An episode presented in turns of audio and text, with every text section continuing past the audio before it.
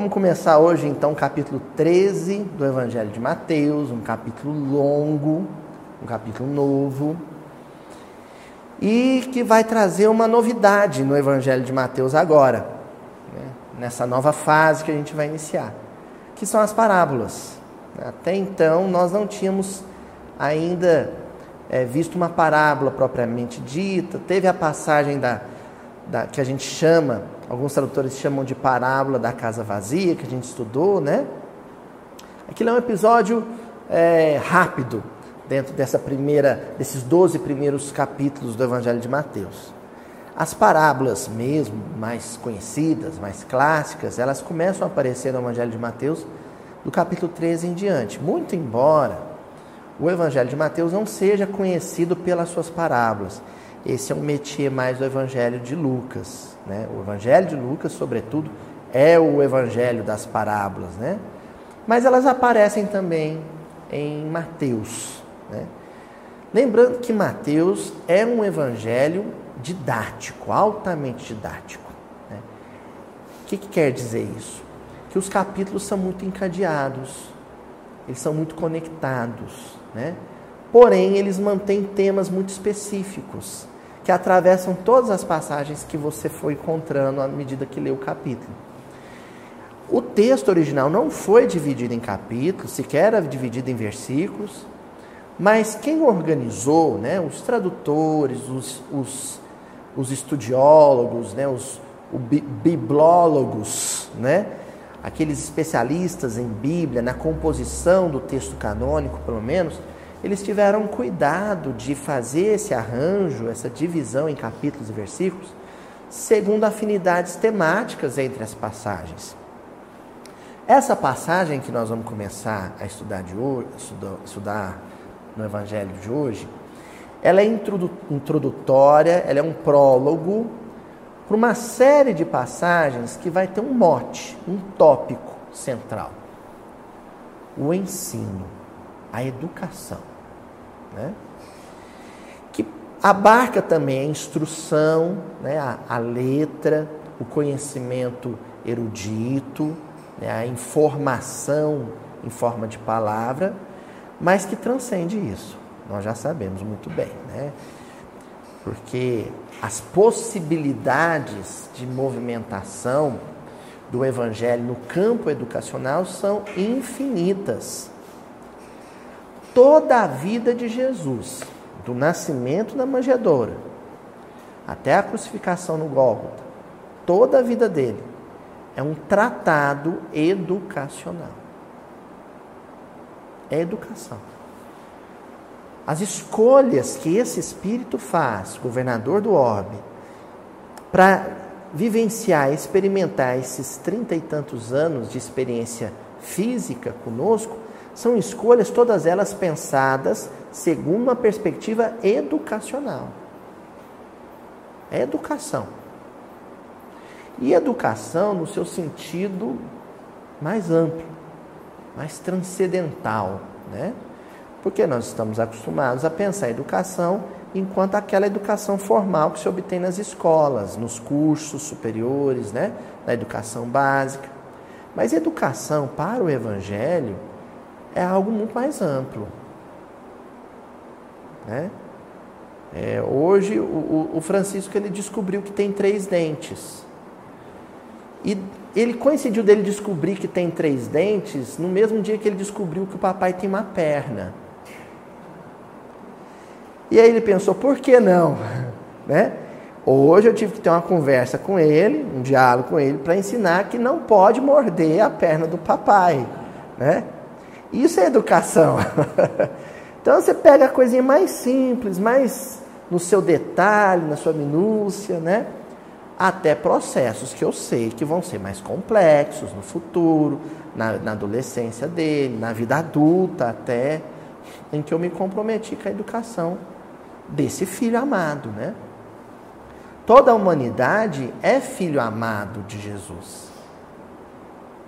A coletividade de espíritos matriculados nessa escola planetária, com vínculo nessa escola planetária, na Terra, nossa casa, vínculo educacional, está sob a tutela do grande professor Jesus de Nazaré, né? o nosso Cristo. Tá certo? Não é por acaso que nessa sequência de passagens, no início desse capítulo 13, que tem por tópico central a questão da educação, a primeira parábola, são sete parábolas, duas delas Jesus comenta. Jesus faz o miudinho dessas parábolas aqui, né? Duas delas ele comenta. A primeira é a parábola do semeador. É a primeira parábola que aparece e já é de cara uma parábola comentada. Olha só, num capítulo que vai falar de ensino, Jesus conta uma história. Isso não é um ato educacional? Contar histórias não é educação? Não é, doutor Tatiana? Né? No, no encontro de mães aqui no sábado, você conta histórias. Então, você contar a história para um filho, para uma criança, para um aluno, é um ato educacional. E explicar a história? Também. Então, Jesus vive o que ele está propondo. que os seres humanos, como não evoluem em blocos compactos e homogêneos, né? A nossa evolução ela dá em fileiras, né? Alguns mais adiantados na fila, outros mais na retaguarda, né? Tem os da vanguarda e os da retaguarda. Mas todo esse processo de cooperação é um processo educacional. O mais adiantado ensina para o que está na retaguarda. Tem esse compromisso. Tá bom? E esse capítulo 13, o primeiro versículo dele, é o seguinte: Naquele dia, saindo Jesus de casa, estava assentado junto ao mar. Repetir? Naquele dia, saindo Jesus de casa, estava assentado junto ao mar. Mateus capítulo 13, versículo 1. Olha só, gente. Onde é que Jesus morava? Qual é o endereço dele? CEP. a gente vê ele assim, né? Fazendo aquelas visitas para os amigos, né? Comendo na casa do Pedro, né? Dormindo na casa do, do Zaqueu.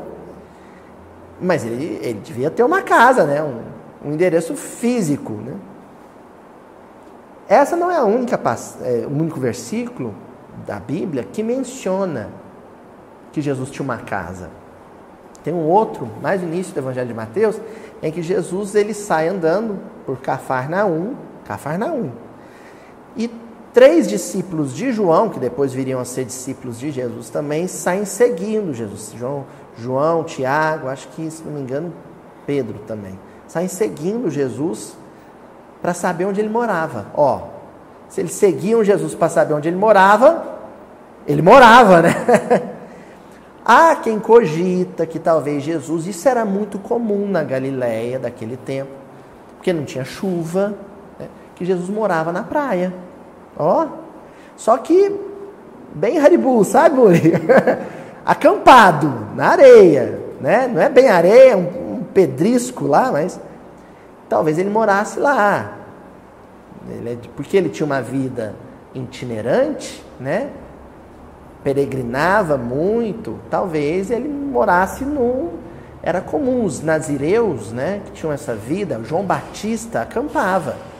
Quando fala, ah, João vivia na, nas margens do Rio Jordão, como? Acampado, isso era muito comum.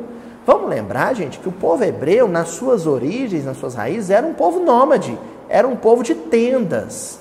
Uma da, até hoje, uma das festas mais importantes da tradição hebraica é Sukkot, que é a festa das tendas. Uma vez por ano, os judeus saem das suas casas e vão dormir no quintal. Eles montam tendas, enfeitam as tendas e passam uma noite dormindo no quintal. Em tendas. Para lembrar quem? Os antepassados. Então é possível que Jesus morasse. Estou falando isso por mera curiosidade. Porque o que importa, para algumas pessoas, importa mais saber o local. Ir lá fazer escavações arqueológicas para tentar descobrir onde morava Jesus. Não vou descobrir nunca onde era a casinha dele. E não tem registro escrito. Mas dormir em algum lugar, né, Torzinho? algum lugar ele dormia, né? É, aqui, a teoria do Tonzinho é, ó, aqui, esticava um colchonete ali, né? né um colchão inflável, um saco de dormir, era ali mesmo. Pode ser. Amanheceu o dia, astralha nas costas e estrada, né? Jesus era muito doidão, hein? Se fosse hoje, dormiria na praça, né?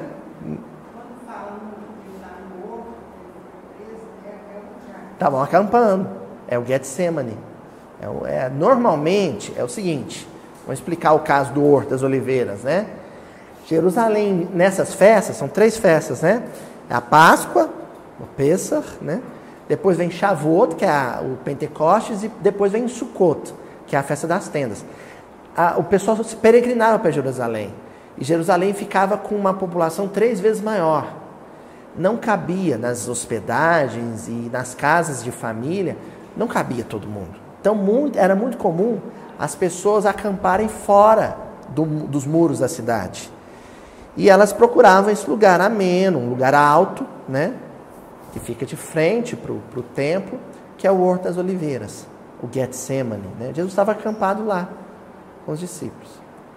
A questão é o seguinte: isso aqui, e não é a palavra que nós vamos analisar hoje, as duas palavras que nós vamos analisar hoje, é apenas uma introdução ao versículo. Aqui encerra algo muito maior, porque todos nós ocupamos um tabernáculo, uma tenda, o corpo. Em verdade, em verdade, nós estamos aqui, todos nós, acampados. Alguém tem moradia fixa e permanente na terra? Não. Porque é como se o nosso corpo fosse uma barraquinha, uma tenda, né? Que foi armada na concepção. A gente está morando nessa tenda provisoriamente e um dia, o que vai acontecer com a tenda? Desmontar a tenda e seguir viagem. Não é assim? Exatamente. Então, a caminhada de Jesus da manjedoura até o Calvário foi um grande acampamento dele, em que ele usou um corpo tabernáculo provisoriamente aqui acampado. Mas ele tinha sim uma residência fixa. O, o, o que importa aqui, Sadel, é a visão maior. Tá, estar encarnado é estar em moradia provisória. E ele permaneceu um tempo acampado aqui conosco. Mas ele tinha sim uma moradia fixa, um CEP. Onde? Não sabemos. Nem como e nem onde. O fato é que, saindo Jesus de casa, onde é a casa de Jesus? É uma morada celeste, uma mansão celeste. Que ele deixou o conforto desse palácio celeste que nós não suspeitamos como que é. Na nossa infantilidade, vamos tentar visualizar, né? A casinha da Frozen lá, o castelo de gelo, né? Então a fortaleza da solidão do Superman. Não vamos imaginar alguma coisa assim, mas vai muito além da nossa imaginação. Hollywood não dá conta de imaginar um negócio desse. Mas ele deixou esse conforto para quê? Para ensinar. Ele deixa o conforto, saindo Jesus de casa, ele sai de lá, para quê? Estava sentado junto ao mar. Na antiguidade, sempre que um professor ia ensinar, sabe o que ele fazia? Sentava. Tanto que em latim, a palavra cátedra, em latim, quer dizer cadeira. O professor fulano de tal na universidade, Cris, tem a cadeira de é, radiologia. Ele tem, ocupa uma cadeira, uma cátedra. Ele é um catedrático. Por quê? Porque na antiguidade o professor sentava na cadeira para ensinar. Ah, Luiz, e os alunos? Nachon, como diria Dona Armênia. Era um sinal de respeito. Aquela cena de Jesus sentado na cadeira e Maria, irmã de Marta, ela estava onde? Aos pés de Jesus, né? Sentada no chão, é a cena típica de um mestre com um discípulo. Entendeu? Então, quando Jesus se assenta de, de frente para o mar, quem estuda antiguidade, estuda Bíblia dentro do seu contexto, já sabe. Né? Tem uns códigozinhos. Jesus assentou. Ele faz a mesma coisa no monte, vocês estão lembrados? Lá no capítulo 5, quem estudou aqui vai lembrar. Que antes de fazer o sermão da montanha, para a plateia que estava toda no chão, na relva do monte, Jesus senta. Possivelmente num, morrinho ou numa pedra, ele senta. Sent, quando Jesus sentava, o pessoal já sabia. Opa, lição. Ele vai ensinar. Agora, a gente vai ter que se deter um pouco nisso, para entender como ele ensinava, o que ele ensinava, e vamos deixar para o final, para quem ele ensinava. Tá bom? Palavrinha que a Ju vai anotar agora, que nós vamos nos deter um pouquinho, é o assentado. O que, que o assentado representa? O ato educacional. Alguém pausou sua vida para ensinar um outro alguém. Ensinar. O índio na tribo, ele ensina o mais jovem a caçar, a fazer um bom arco, uma boa flecha para caçar. Né? Ah, o, o, marceneiro ensina o, o, o noviço, o novato na oficina de marcenaria a empunhar um enxó, né, Tonzinho? A usar como é que segura firme no serrote, por exemplo.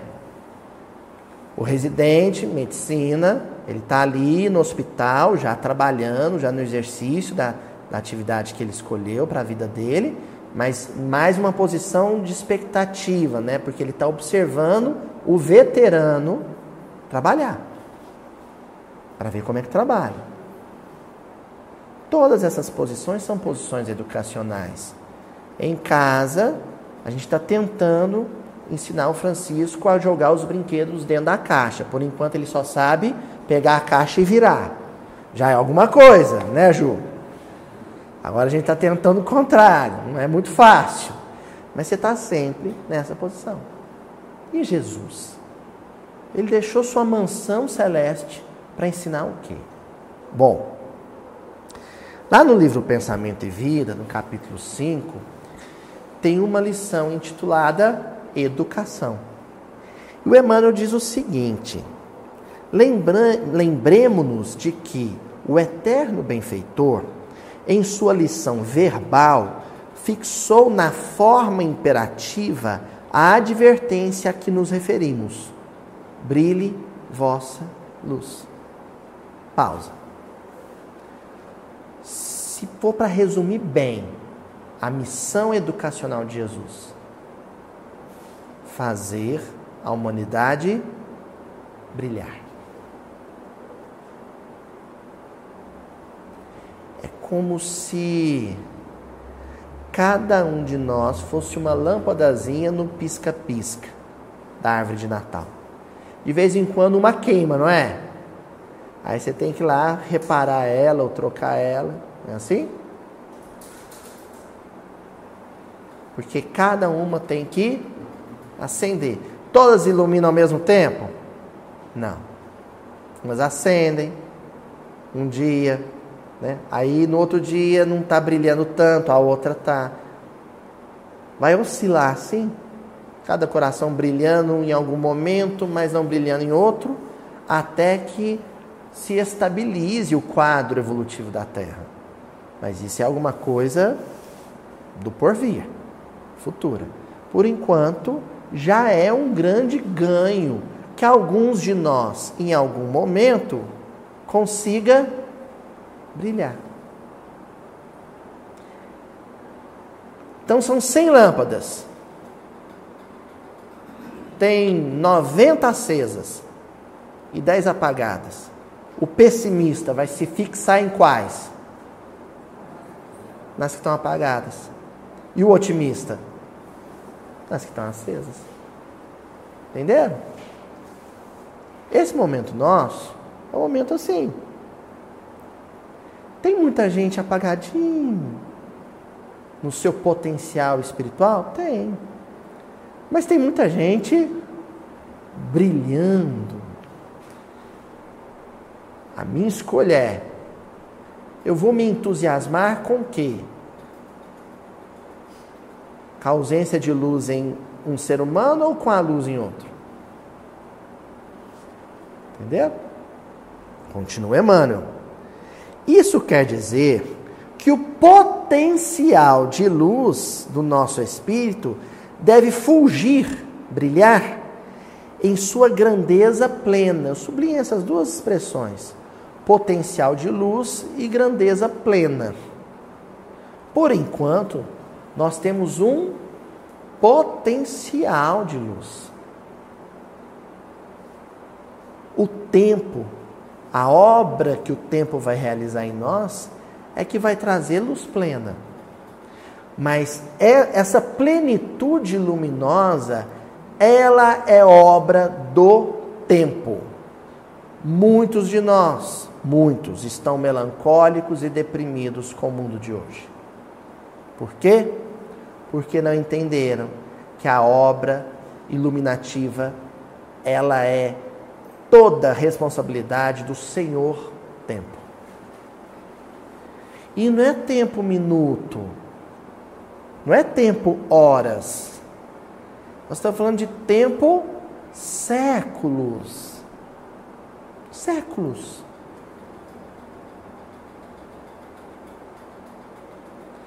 Como nós vivemos na sociedade do micro-ondas e do miojo, a gente quer que o coração humano se comporte como um miojo.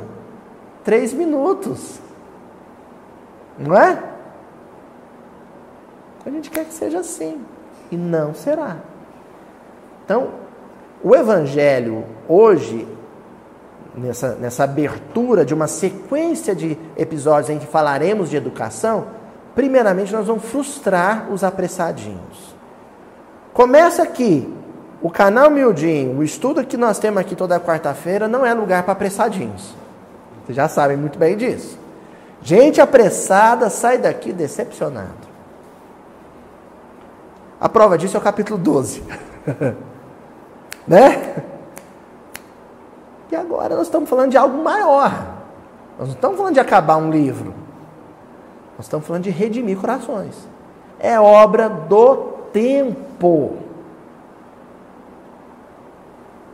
Não pode ter pressa. Continue, Emmanuel.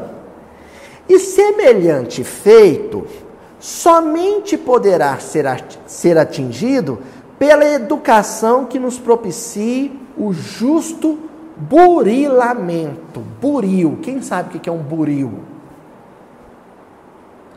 É uma ferramenta de lapidação.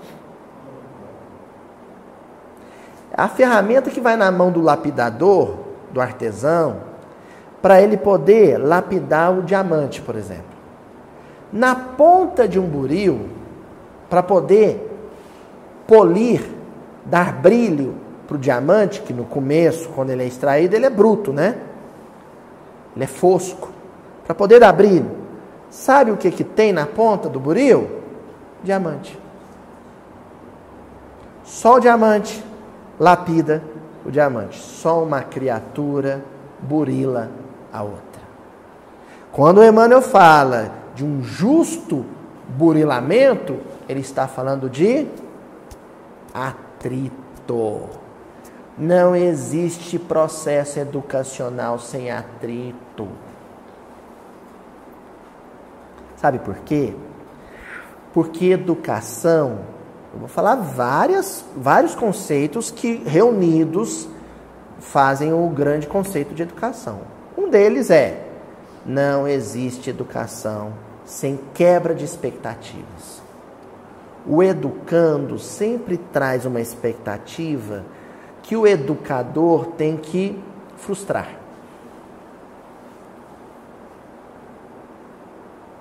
Sempre. O tempo inteiro Jesus quebrou expectativas. Por exemplo, pega uma mulher que havia sido apanhada em adultério, trazem ela para Jesus. O que, que eles esperavam? Qual era a expectativa do que Jesus ia dizer? O que, que esperavam?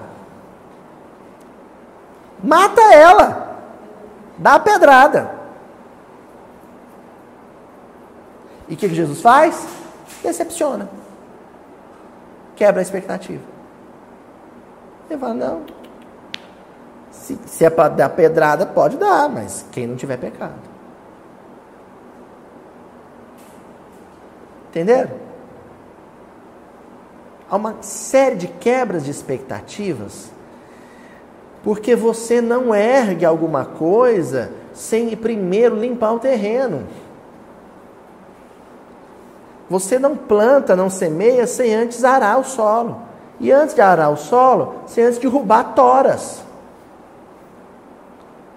Primeiro você desconstrói preconceitos, você desconstrói vícios, você desconstrói visões de mundo para que alguma coisa nova seja proposta. Na educação evangélica é assim que funciona. E aí, qual que é a ferramenta de Deus na desconstrução dessas falsas, falaciosas expectativas. A decepção no convívio. Por exemplo, eu tenho uma visão do que é relacionamento de casais. É a minha visão, a minha expectativa, a minha perspectiva.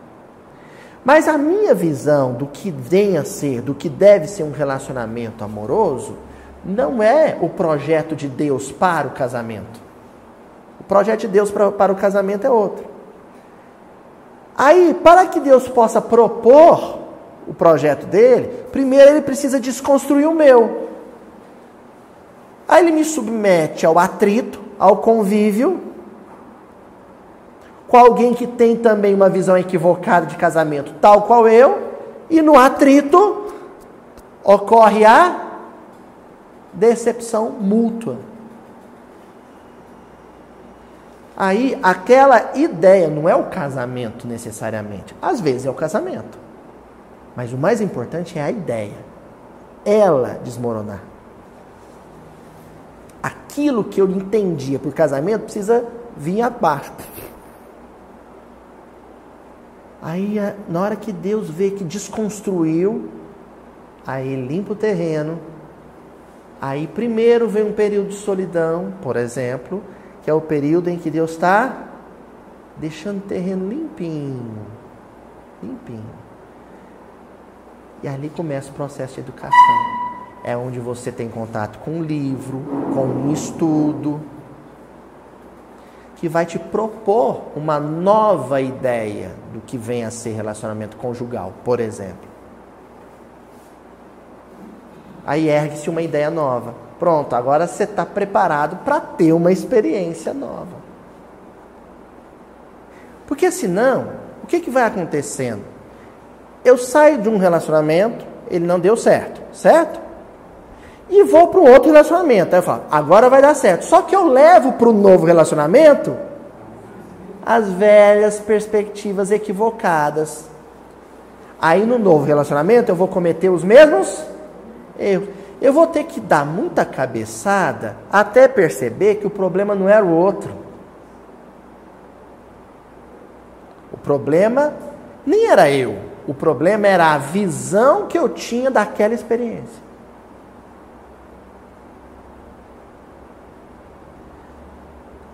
Quando eu não aturo mais tropeçar, aí desmorona, aí vem a decepção. Aí pronto. É esse o ponto para começar, começar a obra educacional. É esse o ponto para começar a obra educacional. Porque alguns seguiam Jesus e outros não?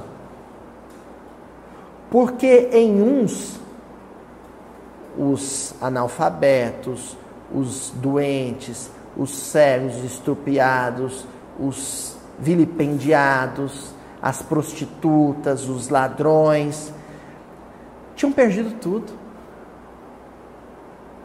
Tudo que eles entendiam de mundo tinha. Eles já tinham se decepcionado com tudo. Eram as pessoas propícias a entender Jesus, a assimilar o Evangelho.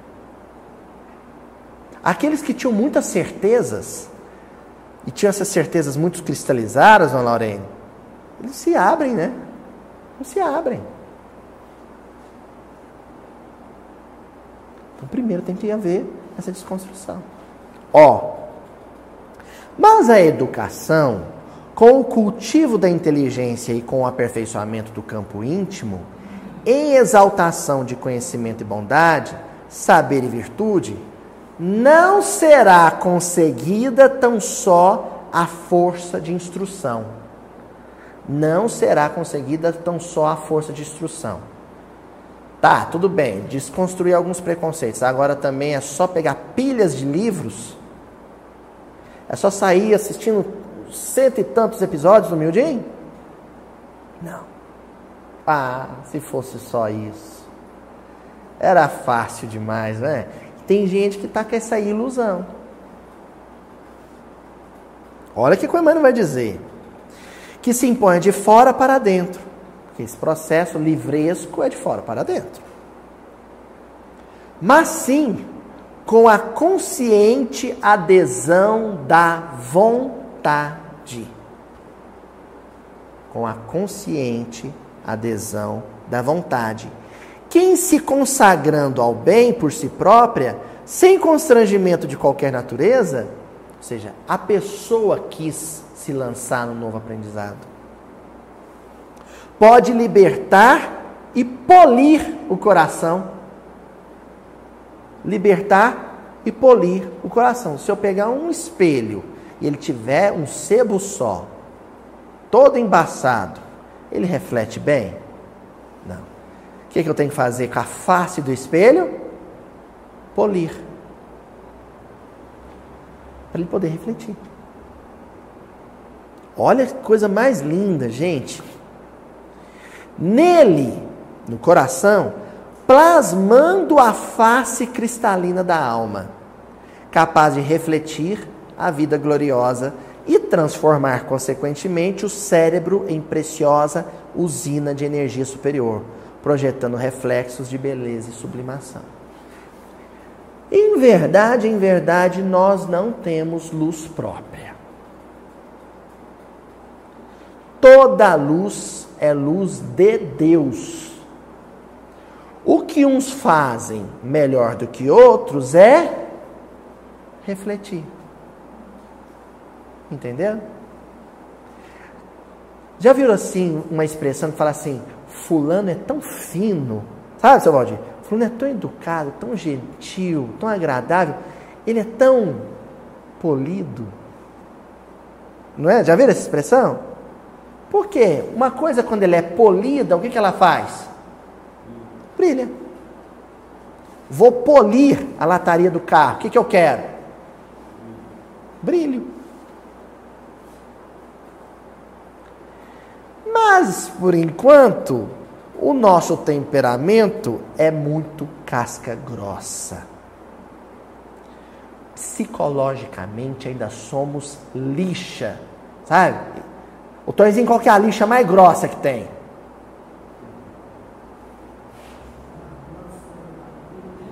Qual? 80? Então nós somos lixa 80. Outras é um pouco menos. Né, Tonzinho? Vai aumentando. Ah, entendi. Então é um processo ascensional. A 160 é a fininha, mas ainda é lixa. É lixa. Então tem a lixa 80, grossa, é aquele sujeito que falar bom dia para ele já é um desafio espiritual. Você já não sabe o que, que vai ouvir. Aí tem um sujeito com a lixa 160. Ele é um pouquinho mais fino, mas ainda é áspero. Não é assim? Isso é a humanidade. Saiu disso, ou seja, começou a ficar macio, né? Cetim, seda, veludo, aí nós estamos falando de anjo. Estão percebendo? O que, que determina a diferença entre uma lixa 80 e um corte de cetim, de veludo? Um é agradável ao contato, enquanto o outro fere ao contato. O contato com alguns seres humanos é agradável, com outros é áspero, fere, esfola o atrito com ele. Que determina a qualidade do temperamento de um e a qualidade do temperamento de outro é esse processo educacional. É isso que nós estamos estudando. Educação no cristianismo é isso. Educação no Evangelho é um processo de aprimoramento, de aperfeiçoamento do temperamento humano, da psique humana, da psicologia humana. Nós estamos falando de inteligência emocional. Uma pessoa evangelicamente, biblicamente, cristamente educada é uma pessoa de fácil convívio, de bom temperamento. Temperamento lembra o quê? Tempero.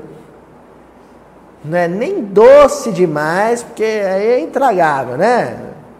É aquela pessoa que só é ternura, não mas também não é azedo, limão, não. É o tempero exato na personalidade. A energia, a doçura, a alegria e a melancolia, tudo ali na sua dose certa. Isso é fruto de educação, de um processo educacional. Tá claro isso? Bom, fechamos o pensamento e vida. Nós vamos então para o livro Emmanuel. O primeiro livro do, do Emmanuel, pelo Chico, se chama Emmanuel. Lá no capítulo 35 tem um item que é o Educação Evangélica, que é o que nós acabamos de mencionar. E ele vai dizer assim: todas as reformas sociais necessárias em nossos tempos de indecisão espiritual. Esse livro é um livro da década de 30, na década de 30, o, Emmanuel está dizendo: todas as reformas sociais necessárias no nosso tempo de decisão, indecisão espiritual, ainda continuamos indecisos. Jesus fala assim: vem. E a gente responde que nem o chapulim: eu vou. e não vai. Sabe? ensaia o voo, mas não bate asa. Tempos de indecisão espiritual. Na lógica de Emmanuel, não tem reforma social possível num campo de indecisão espiritual. Espera aí, é civilização ou barbárie? É civilização porque aplica justiça. É barbárie porque eletrocuta uma pessoa julgada num tribunal. É indecisão. É civilização porque tem presídio. É barbárie porque coloca 30 numa cela. Tempos de indecisão. Não haverá reforma social, sim. É civilização porque tem escola. É barbárie porque professor é mal educado com aluno e aluno agride fisicamente o professor. É lar porque moram juntos. Civilização. É barbárie porque a mentira, o engodo, é a tônica do convívio. Tempos de indecisão. A mãe diz assim: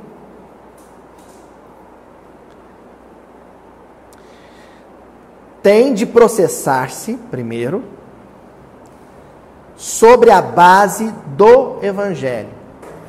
Todo processo de reforma social para sair desses tempos de indecisão, tem que processar-se primeiro sobre as bases do Evangelho.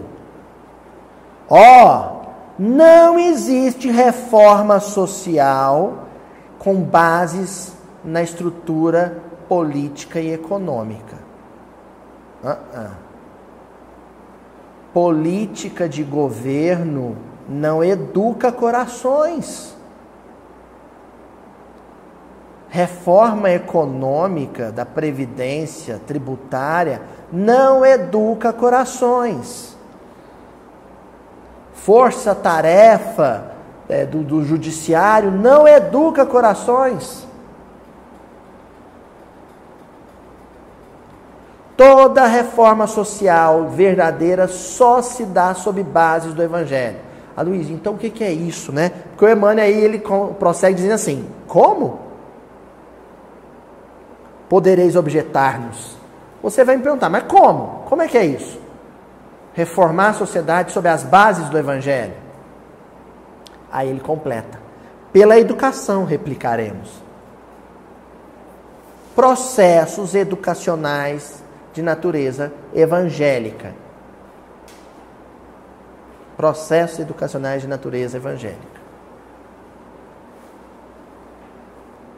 Então, se o Milton Nascimento faz um show onde ele canta 20 músicas, né, Muri?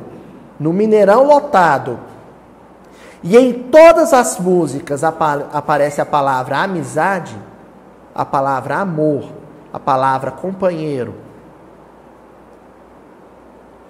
Esse show foi um evento educacional de natureza evangélica. Cultura. Propondo sentimentos nobres é educação evangélica. Por isso que as instituições educacionais são as primeiras a serem atacadas pelas trevas escola, museu, teatro, são atacados pelas sombras. Porque cultura lida com sentimento, lida com reflexão, com crítica, com autocrítica. E onde existe isso, a educação está sendo proposta. Mas qual tem sido a prioridade? A prioridade? A bolsa, o dólar, o agro, o tech. Educação é obra do Evangelho. E dentro dessa variedade, possibilidades de, de manifestações da educação evangélica, existe aquela educação evangélica puro sangue, genuína, que se dá sim em ambiente de espiritualidade, nos templos. Só que os templos estão mais preocupados em policiar comportamento do que em propor comportamento. Você sabe a diferença? Uma coisa é o religioso que vive dentro de, dos padrões da vida proposta por Jesus. E a vida dele em si é uma proposta de vida, um convite de vida. Agora, existe aquele religioso que está preocupado em ficar vigiando, policiando como o outro está vivendo. Isso não é educação, viu? O religioso que fica condenando o canal de humor, porque não concorda com a maneira como o canal de humor faz humor, esse não é um educador, é um censor, é um juiz.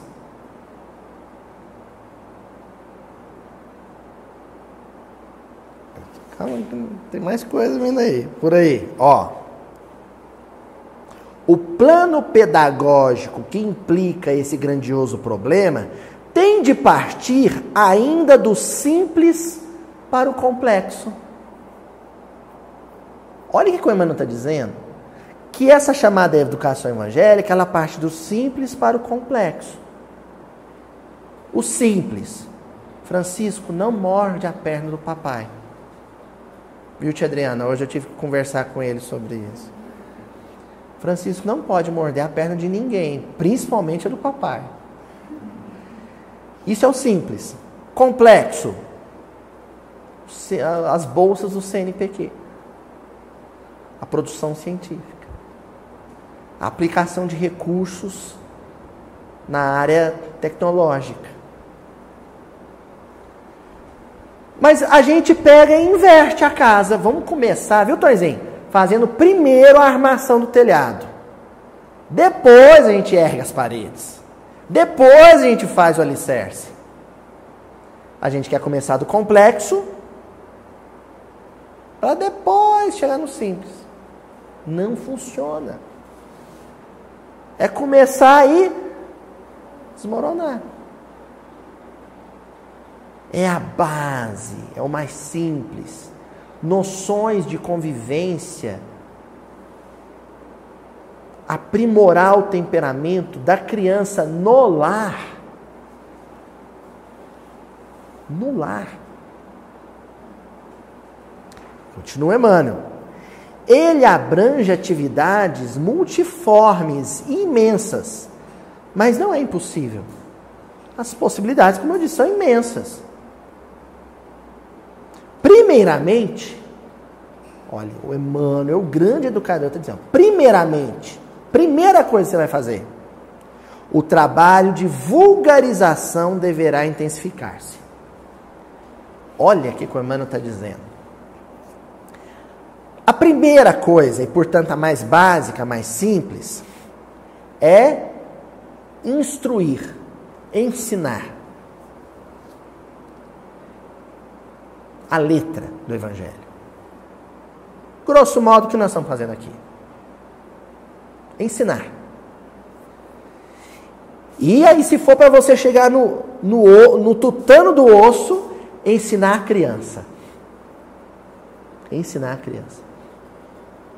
O livro infantil, a escola de evangelização na casa espírita, os pais em casa, largando o computador um pouquinho, indo para o chão, brincar com os meninos, né? A amiga minha, Sheila Passo, lá em Belo Horizonte, ela me conta que o culto dela foi todo adaptado às crianças. E aí, se não, se não me engano, é o paralítico de Cafarnaum, que foi contado usando o Max Steel e a Barbie. Usou os brinquedos das crianças lá no chão da casa para estudar uma passagem evangélica. Então, essa letra evangélica, esse ensino evangélico, ele tem que acontecer na base, na infância e prosseguir na vida adulta. Todos os esforços de instrução, de ensino, devem ser mobilizados. Por isso que nós criamos esse canal. Mas é o primeiro trabalho. Ele acrescenta: lançando através da palavra falada ou escrita, o vídeo, o texto, do ensinamento, as diminutas raízes do futuro. Diminutas raízes do futuro. Sabe a mudinha? Você vai lá e planta ela. Agora, depois que você plantou a muda, você semeou com a palavra, o que, que vai dar prosseguimento? no cultivo? Vida. Porque senão mata a mudinha. Se quem ensinou, se quem falou, se quem escreveu não vive, aquele que foi semeado deixa a semente morrer. Olha o compromisso de quem ensina, hein?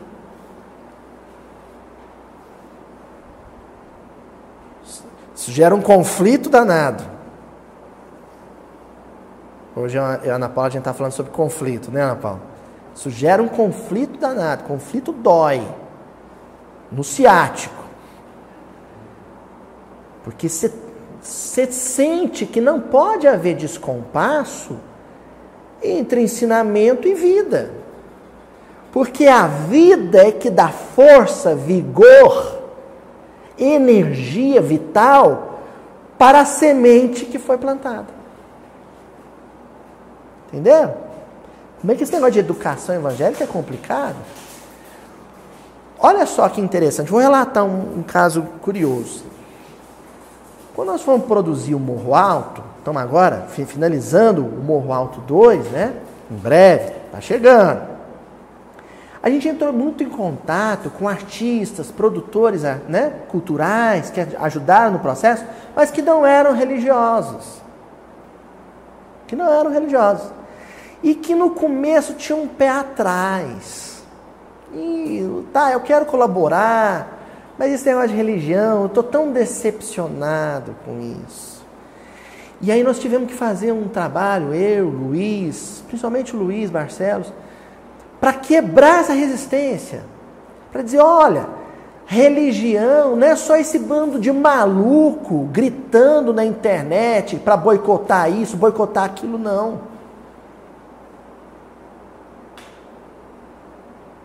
Religião pode ser uma outra coisa. Você não quer conhecer essa outra coisa? Porque tem muita gente que foi ferido, que se decepcionou com os religiosos. E por isso passa a ter uma certa resistência ao evangelho em si. Não é, Mune? Passa a ter uma resistência. Até você falar, olha, calma, vem conhecer o evangelho.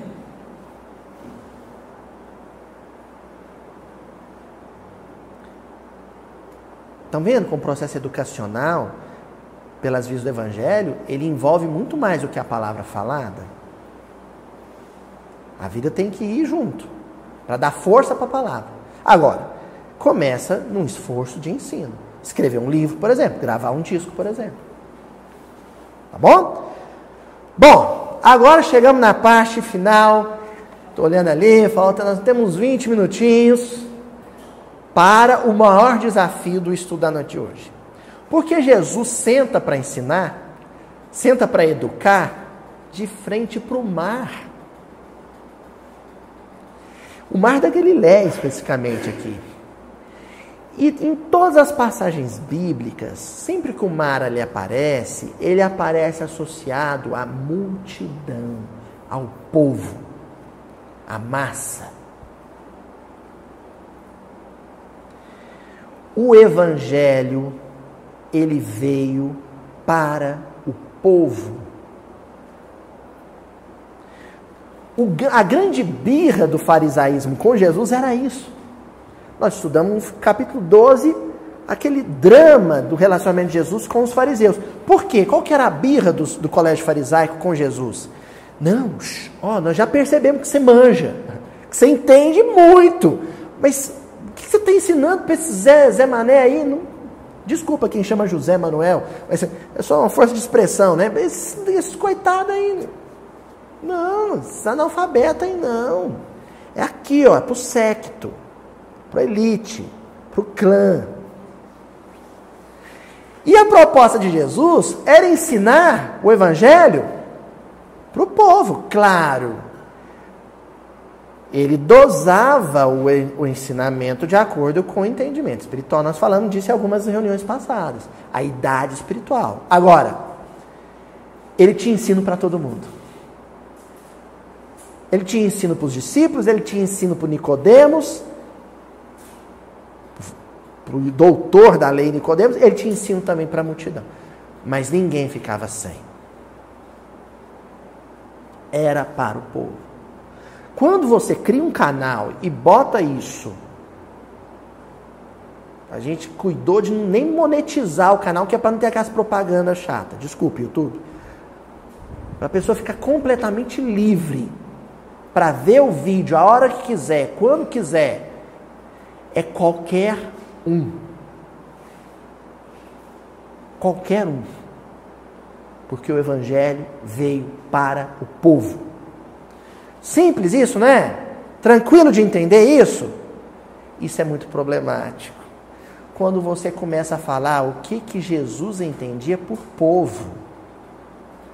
Porque o que eu entendo por povo é aquele pessoal, gente boa, que vai lá no salão, na reunião do centro, que a gente abraça, canta parabéns de vez em quando, come bolo, toma guaraná. É até vizinho. Isso que a gente entende por povo. Mas o que Jesus entende por povo, o mar diante dele, para ser educado, é todo mundo. É o espírita, é o católico, é o evangélico, é o budista, é o ateu. É o pobre, é o rico, é o analfabeto, é o doutor. É o hétero, é o homo, é o bi, é o casado, é o solteiro, é o promíscuo, é o celibatário, é o velho, é a criança, é o homem, é a mulher, é o cidadão de bem, é o homem livre, é o preso. É o preso por furto, é o preso por estupro.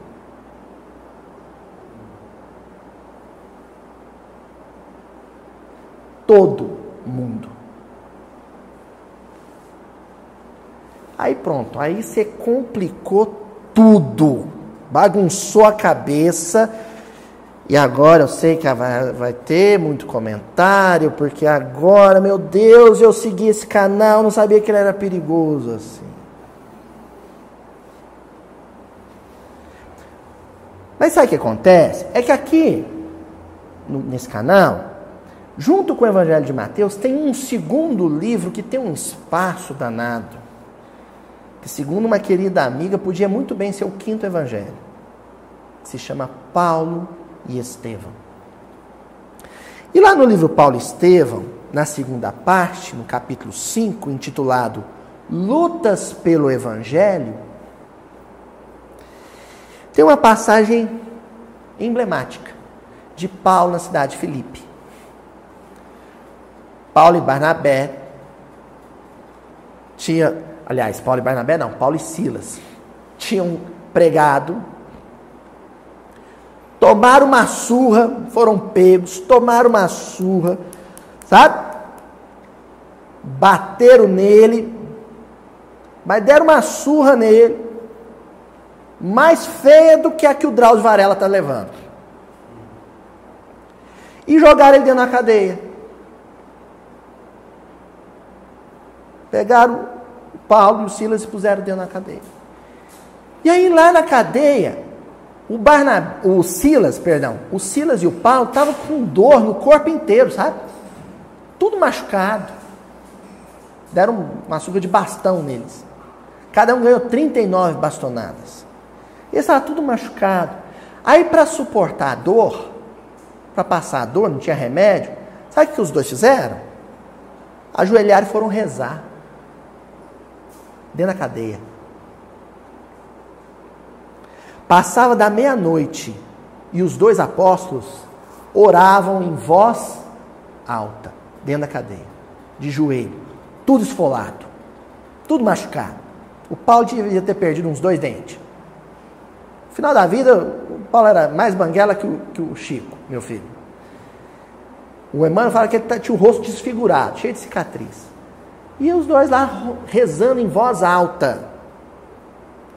Os prisioneiros vizinhos, vendo-os em oração, pareciam acompanhá-los pela expressão do rosto. Olha que coisa linda, gente. Dentro da cadeia, o Paulo e o Silas começam a rezar de joelho. E os outros nunca viram isso na vida deles. Eles nunca tinham visto ninguém rezar, tudo machucado. Ele estava acostumado a ver sacerdote, né? Bem vestido, perfumado. Sabe? Está acostumado a ver gente, sabe?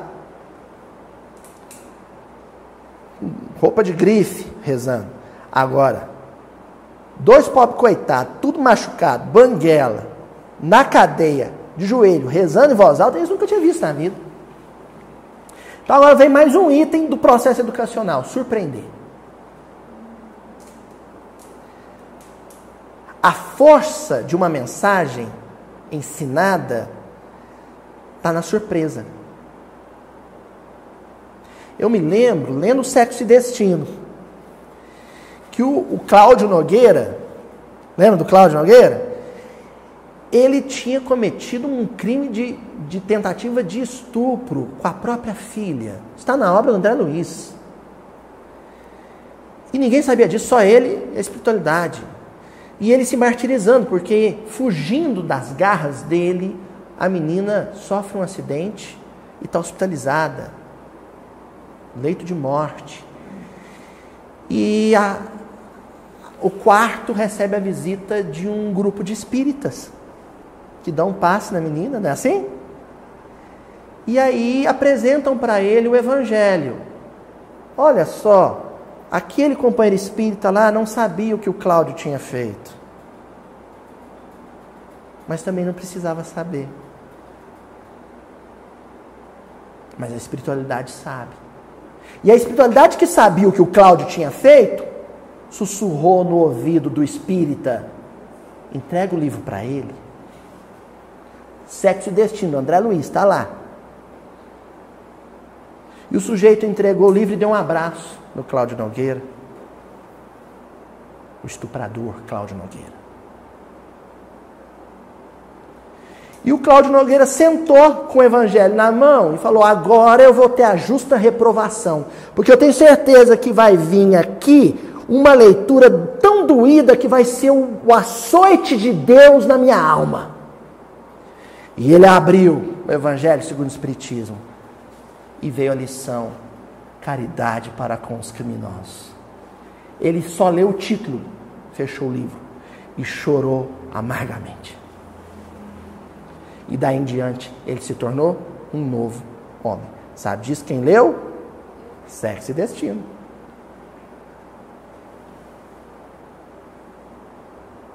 Leiam Sexo e Destino. Essa obra é um monumento. Ó. Paulo contemplou-os através das grades. E aproximando-se a custo, Gente, quando vocês forem ler Paulo Estevão, viu, Aninha? Presta atenção nos detalhes, a custo. Porque aí você já vê a cena de um sujeito se arrastando, mancando, para se aproximar de bandido.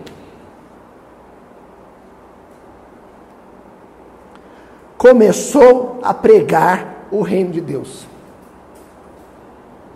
Pelo olhar daqueles bandidos que acompanhavam a prece, o apóstolo sentiu: estão prontos.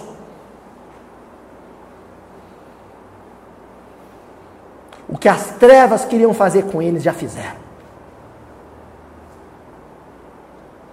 Agora, com o que sobrou, Deus vai erguer o templo de luz. Com a ruína de ser humano que sobrou, é que Jesus vai fazer o um milagre.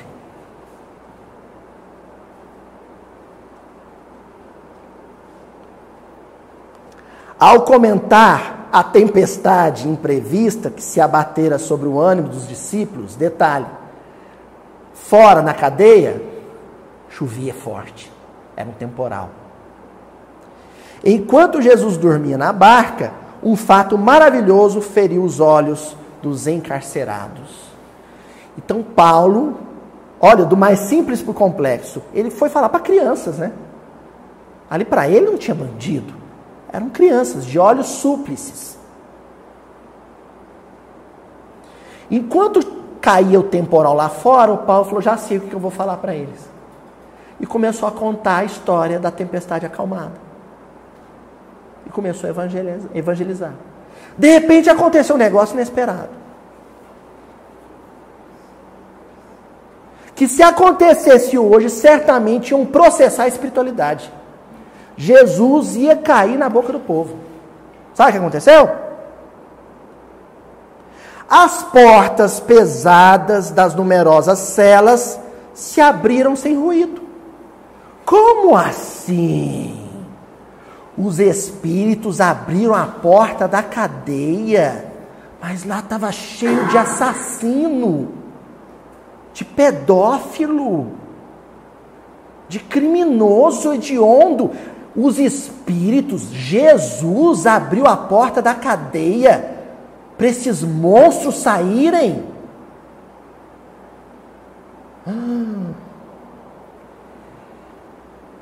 Vamos boicotar o Evangelho.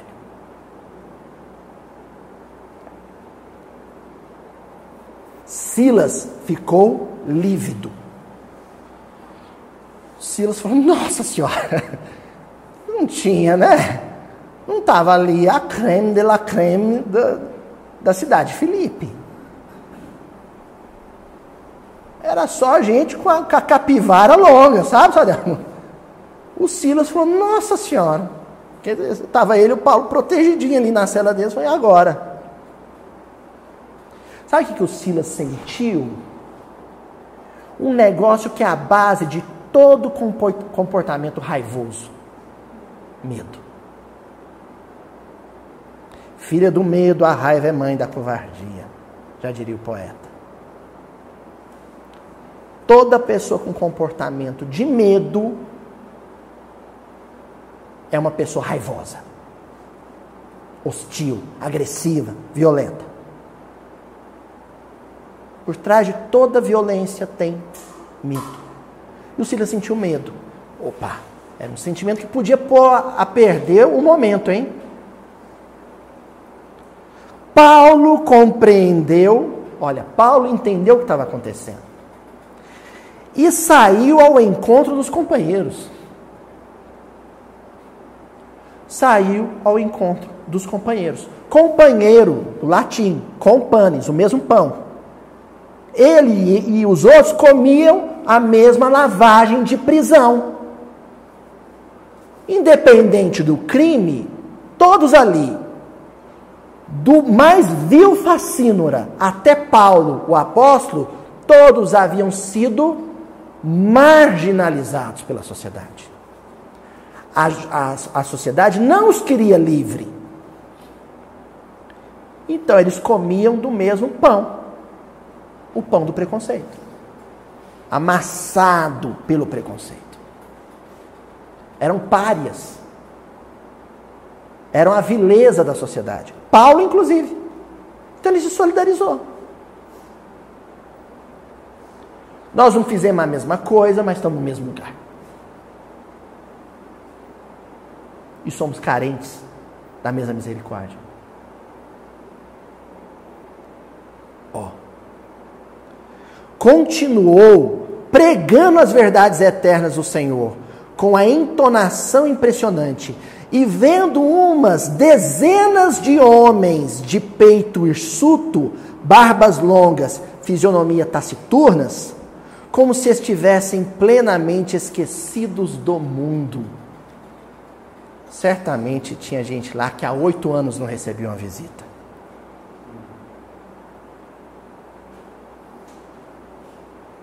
Completamente esquecidos do mundo, porque as casas espíritas não rezam pelos presídios. Poucas vezes eu vi, poucas vezes uma prece inicial, uma prece final de reunião espírita, mencionar os presos. Os que cumprem pena, como se não tivéssemos o mesmo compromisso educacional com eles.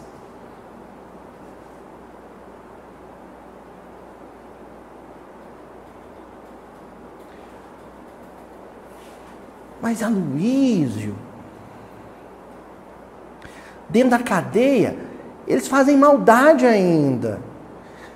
Pelo celular, eles passam trote e dão golpe nas pessoas pelo celular. E pelo mesmo celular eles podem conhecer o miudinho.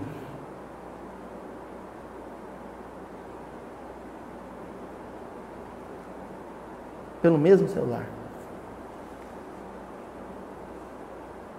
Eles podem conhecer esse canal.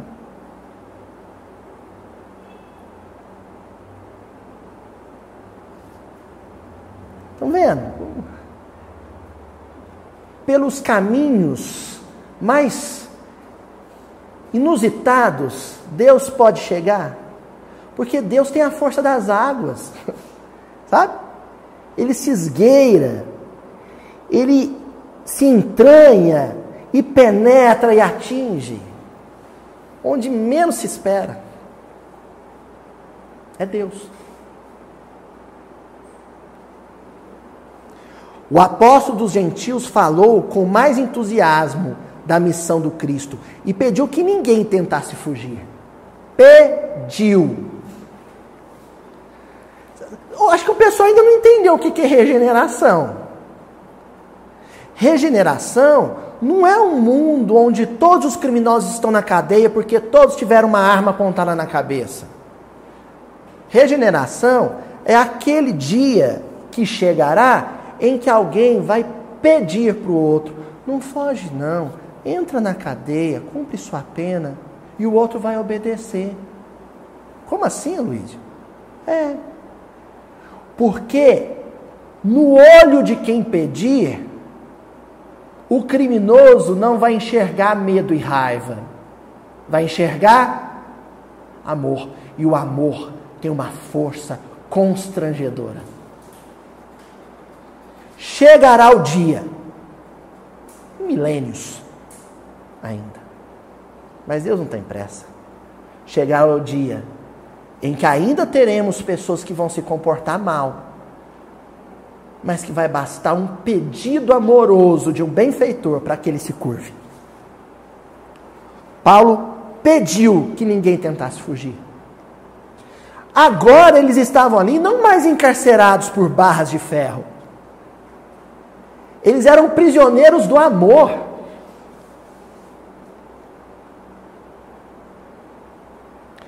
Se tiver espírita nesse momento na internet ou aqui que fala, ah, isso é só no livro, Luísio.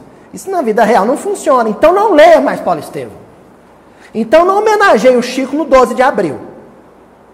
No 2 de abril não faz homenagem para o Chico. Porque se não acredita na psicografia dele, isso aconteceu. Então é possível sim que o amor constranja um malfeitor. Sabe por que, que não acontece frequentemente? Porque a gente ama tão pouquinho. E só os nossos. Então ainda precisa de barras de ferro. O que se reconhecessem culpados, os que se reconhecessem culpados, agradecessem ao Pai os benefícios da corrigenda. Os que se julgassem inocentes, dessem expansão ao regozijo, porque só os martírios dos justos podiam salvar o mundo. Ó, quem aprontou, quem pisou na bola, quem fez besteira, fica. E quem não aprontou, quem está aqui por injustiça, fica também em solidariedade com os companheiros. Está aqui por algum motivo. Deus encaminhou a gente aqui então. Estamos injustiçados, mas viemos parar aqui por algum motivo. É para ser benfeitor dos outros. Processos educacionais sublimes se dão dentro dos presídios. Por isso eles merecem todo o nosso respeito e as nossas orações. Porque Deus está ali educando. Não pelos processos de dor. Se engana que Deus está educando pela comida mal feita ou pela cela superlotada. Uh -uh. Ali existe amor. Ali existe carinho. Ali existe, dentre cem, um funcionário que trata com consideração o preso. Ali existe, dentre mil detentos, um que espalha o evangelho para os companheiros. E através dessas pequenas, diminutas manifestações de educação evangélica dentro dos presídios, que eles se transformam em uma grande instituição educacional. Porque a terra inteira é um grande presídio. E sabe por que nós recebemos dos benfeitores, como Chico, dos benfeitores como foi Eurípides Barçanufo, Bezerra de Menezes, porque nós recebemos tantos benefícios, não é porque a gente merece, é porque a gente precisa. E a mínima consideração que a gente tem uns com os outros é por causa do esquecimento do passado porque os últimos eventos na mídia brasileira provam que se nós conhecêssemos o passado, passado reencarnatório de quem está no mesmo banco do nosso no centro, a gente não, despe, não ia despedir, não ia falar boa noite na hora de ir embora. Graças a Deus que a gente não conhece o que o outro fez no passado.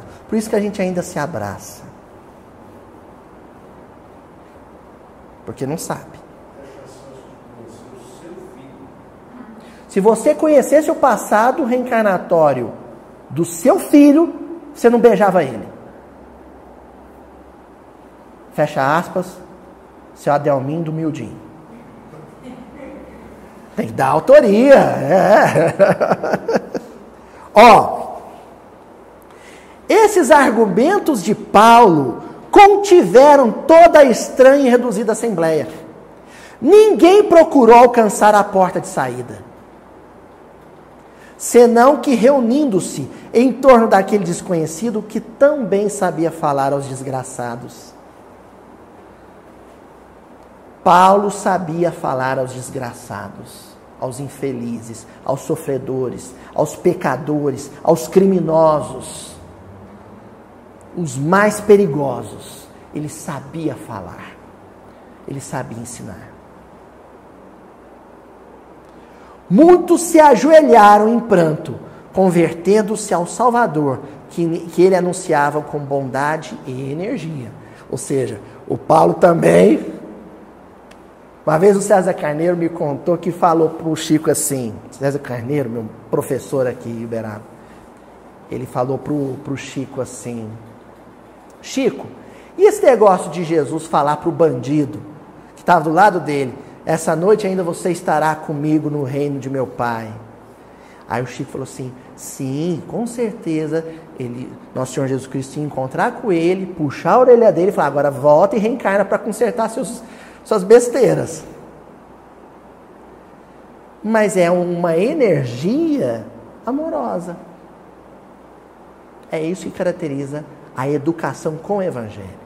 Então, a educação do Evangelho é Jesus sentado de frente para o mar. É a educação para o povo. E o povo é qualquer um. Se tem um coração sangrando, é necessitado da palavra evangélica e do abraço de quem evangeliza. Até a semana que vem. À medida que esses espíritos vão evoluindo, gente, eles vão deixando no, na estrada do tempo um rastro, sinais. Estudar evangelho, estudar romance de Emmanuel, é sair catando essas migalhas e seguindo a trilha.